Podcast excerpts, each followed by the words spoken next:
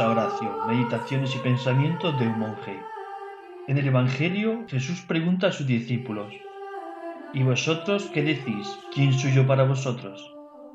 Más allá de la distancia en el tiempo y el espacio, también a nosotros hoy nos hace Jesús esa pregunta. ¿Quién soy yo para ti? Empezamos. La pregunta ¿quién es Jesús? Puede ser para cada uno de nosotros una pregunta más bien teórica, hasta el día que por lo que sea, para cada uno nos hemos visto empujados a preguntarnos por el sentido último de nuestra propia existencia. La fe en Cristo se halla íntimamente unida a la fe en nosotros mismos, y es que es imposible, diría yo, tener la una sin la otra. Es raro que se pierda una sin perder la otra. Y ahí que la respuesta a la pregunta ¿quién es Jesús? se convierta en respuesta a la otra pregunta ¿quién soy yo? Creer es algo más que admirar, sentir simpatía, compartir algunas convicciones morales. Ese algo más puede condensarse en una palabra, adhesión a Jesucristo y a su estilo de vida. Creer es un ya conocer, y en ese conocer amar aquello que conoces y en que crees. Para San Pablo, por ejemplo, fe y caridad siempre van unidas. Esta adhesión es adhesión a la persona de Jesús, al mensaje de Jesús, al programa de Jesús, al estilo de vida de Jesús, al destino de Jesús, a la comunidad de Jesús. Creer en Jesucristo hoy y aquí no se vive exactamente de la misma manera que a principios de nuestra era. No tenemos fe, en realidad la fe nos tiene a nosotros. El que tiene una cosa la domina, la controla, la posee. Nosotros no tenemos la fe como tenemos el llavero en el bolsillo, el libro sobre la mesa del escritorio o las sandalias en el armario. La fe no es una cosa que se tiene. La fe nos tiene a nosotros, como por ejemplo una gripe nos tiene y nos agarra el pecho. Desde que la fe nos agarra ya no somos dueños y señores de nosotros mismos. Así nos pasa lo que a Jeremías, que gritaba, Tú me sedujiste, Señor, y yo me dejé seducir. Me has forzado y me has podido. Yo me decía, no pensaré más en él, pero tu nombre era dentro de mí como un fuego devorador encerrado en mis huesos. Me esforzaba en contenerlo, pero no podía. Cuando la fe nos agarra, nos pasa lo que a Pedro.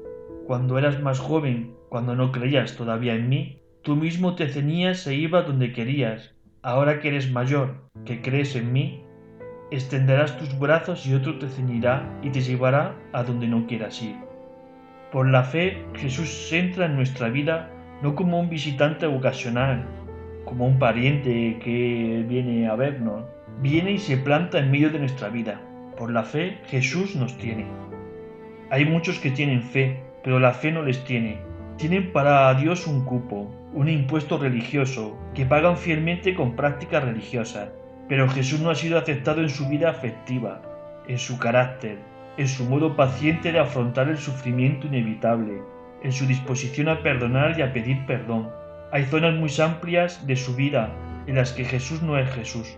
A lo sumo se le da una habitación, pero nunca la casa entera. De aquí podía brotarte como una pregunta. Lo decisivo para mí es responder a Jesús o quedar bien con Él. La fe provoca un cambio, un vuelco en nuestra escala de valores y en nuestra forma de vivir. Pongo por ejemplo un muchacho que va por los veintitantos años, que si busca un trabajo, que dejó de estudiar, que bebe, está de borracheras, de fiesta, que gasta su dinero en ropa, en juegos, no en ningún golfo, pero tampoco acaba de sentar la cabeza. En esto conoce una muchacha y se enamora de ella. A medida que este amor se va sentando en él, su forma de ver la vida valía. Ahora unas cosas valen más que otras. Por ejemplo, el dinero vale más y empieza a ahorrar. La salud vale más y empieza a cuidarse. El alcohol vale menos y empieza a moderarse. Las tertulias y juergas con, con los amigos valen menos y empieza a limitar su relación con ellos. Después de haberse enamorado se mueven todos los valores, unos en alza, otros a la baja. ¿Por qué? Porque el amor a una persona modifica y organiza todos los demás valores de su vida. Pues así sucede con la fe. Cuando nos dejamos tener, atrapar, agarrar por la fe, hay cosas que valen más para nosotros. De ahí que llegue San Benito y nos diga a los monjes, no anteponer nada al amor a Cristo. Ahora, desde la fe, todo lo que es más valioso para Jesús es lo que más nos importa. Hay otras cosas que empiezan a valer menos, como la vida cómoda, como el sentirse considerado, como el dinero. Vale menos todo lo que tiene menos consistencia a los ojos de Jesús, a su forma de vida y a sus palabras. Para el monje solo Jesús es el absoluto, de ahí lo que decía San Benito. Ni la salud ni la oficina que tenga a mi cargo, ni siquiera la familia o la comunidad. Todos estos valores son muy importantes. Jesús no me pide que los menosprecie, más aún me pide que los valore como algo que he de cuidar con esmero, pero que no se me conviertan en ídolos, en absolutos, que no le desplacen a Él, al contrario, que me ayuden a encontrarme con Él y a servirle. La fe trae también consigo un nuevo modo de vivir, una nueva relación con los hermanos, paso a paso y a medida que avanzamos en la fe, el servicio, la humildad, la austeridad, la esperanza, la capacidad de perdonar, la alegría van instalándose en nuestra vida, en la vida del monje. La Biblia contiene innumerables ejemplos de este cambio. Uno es el de Abraham, el asentado terrateniente y ganadero de Ur de Caldea. Tiene que pasar de la vida sedentaria a la vida nómada, de la seguridad a la inseguridad, de la abundancia a la escasez, de mirar preferentemente a la tierra a mirar preferiblemente al cielo. De una manera u otra, la fe cuando entra a fondo produce un vuelco semejante en nuestro modo de vivir. Pero también la fe en Jesús unifica nuestra vida. En el Evangelio de Mateo, el evangelista nos habla de un mercader de perlas finas. Pablo también es un magnífico ejemplo personal de esta parábola. El mercader tiene invertido en el diamante todo su capital económico porque había invertido previamente en él todo su capital afectivo. Pablo, desde el momento en que se rinde a Cristo por la fe y la conversión, concentra todas sus energías vitales en vivir su fe y ser testigo de esta fe. Ambos elementos unifican su vida en torno a lo que ha descubierto. Está centrado en torno a un valor capital, Jesucristo y su reino. Vale, tal vez te desanimes al comprobar el contraste que hay entre la unidad interior de Pablo y la tuya. Todos estamos divididos interiormente. Es por eso que somos incoherentes en nuestra conducta, en que hay un abismo muchas veces entre nuestras palabras o ideales y nuestras acciones. Queremos nadar y guardar la ropa. Nos falta unidad interior. Somos corazones partidos. El hombre es un ser de deseos y estos nos llevan a veces a la separación, la división del corazón, cuando ponemos a Cristo en el centro, poco a poco esos deseos se van uniendo, cohesionando al deseo más profundo que hay dentro de nosotros, al deseo de Dios, a la felicidad plena, a sentirse y ser amado en plenitud. Santa Teresa de Calcuta dedicó enteramente todo su corazón, todas sus fuerzas y toda su vida a servir a Cristo en los últimos. Ahí está el secreto de su fecundidad, en la palabra enteramente y en la palabra todo. Así hay muchísimas personas que viven alegres porque la alegría es fruto de la unidad interior, al igual que la tristeza lo es de la dispersión interna. ¿Cómo anda mi corazón? Dicen por ahí que la alegría es un bien escaso. La alegría no es un bien escaso para el que no antepone nada al amor de Cristo. Quienes son escasos son los auténticos creyentes. Los evangelios nos dicen que cuando la gente que se encuentra con Jesús y pasa de la incredulidad a la fe, este tránsito despierta en ellos un tono vital lleno de agradecimiento, de alegría y de generosidad. Basta leer el capítulo de 19 de San Lucas, en la conversión de Zaqueo, para darse cuenta. He aquí un problema de nuestro tiempo, el tono vital bajo. Tenemos más, comemos mejor y nuestra salud está mejor atendida. Tenemos más cultura e información, más ocio, sin embargo, no somos más felices. La depresión es la enfermedad que está en el candelero en nuestros días. Junto al tono vital bajo conviven la ansiedad, el nerviosismo, el insomnio, el mal humor, los dolores psicosomáticos de cansancio, del dolor de cabeza, del estrés. Esto también le puede pasar al monje y perder tanto la alegría de vivir como la dicha de seguir a Jesús.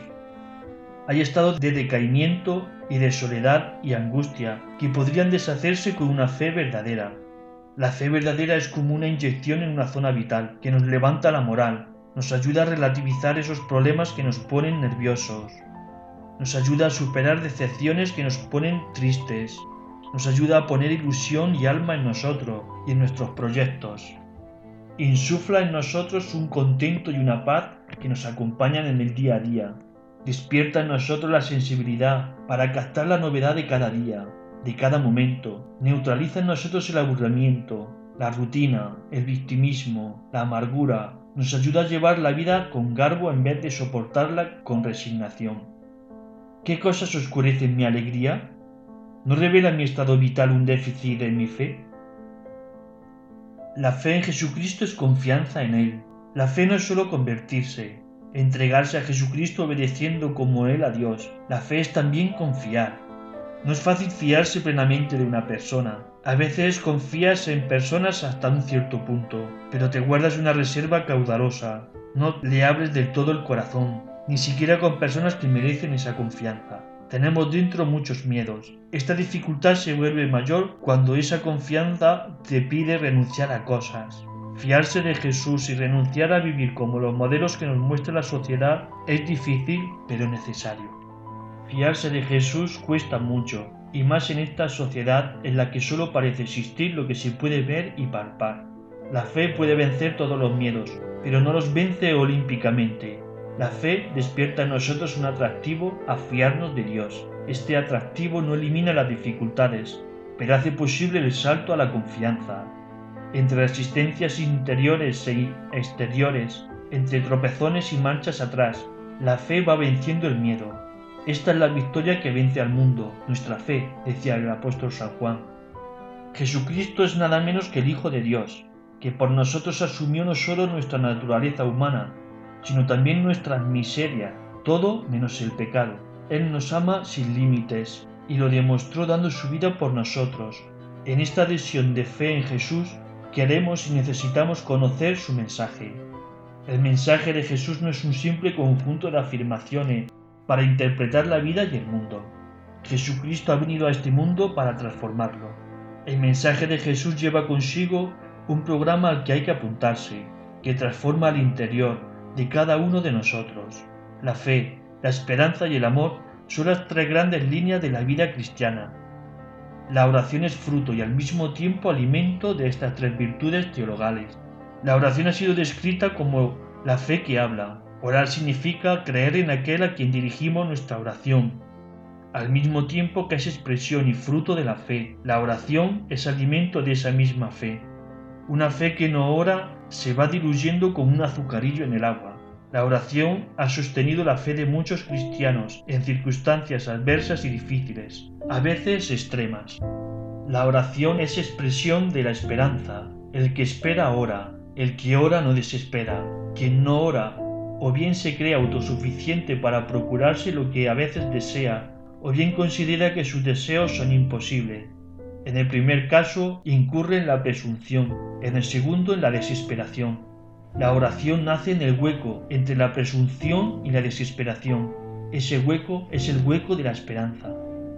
La oración es expresión de nuestro amor al Señor y a los demás, porque le amamos, le dedicamos nuestro tiempo, nuestras personas, porque amamos a los demás, oramos por ellos, con el corazón lleno de nombres. El fuego del amor se apaga cuando le falta el oxígeno de la oración. Los monjes hemos sido llamados para estar con Él y para colaborar en su proyecto transformador y salvador, viviendo y madurando en la escuela de caridad. Nuestra vida tiene que ser un reto para manifestar el deseo de felicidad que lleva consigo la virtud de la esperanza, y así ser testigo de la presencia de Jesús resucitado en medio de nuestra iglesia y del mundo. Nuestra vida no está enfocada a un goce narcisista, sino, como lo manifiesta toda la historia del monacato, es un signo del deseo de Dios, propio en el ser humano y fundante de cada uno. La soledad y el silencio nos permite centrarnos en lo esencial, en el encuentro con el Señor, en la comunión y en la caridad. Puesto en tus manos, Señor, Sentimos que somos pobres y débiles, mas tú nos quieres así. Te bendecimos y te alabamos, Padre, en nuestra debilidad. Tú nos das la fortaleza, amas al hombre sencillo, le das tu paz y perdón.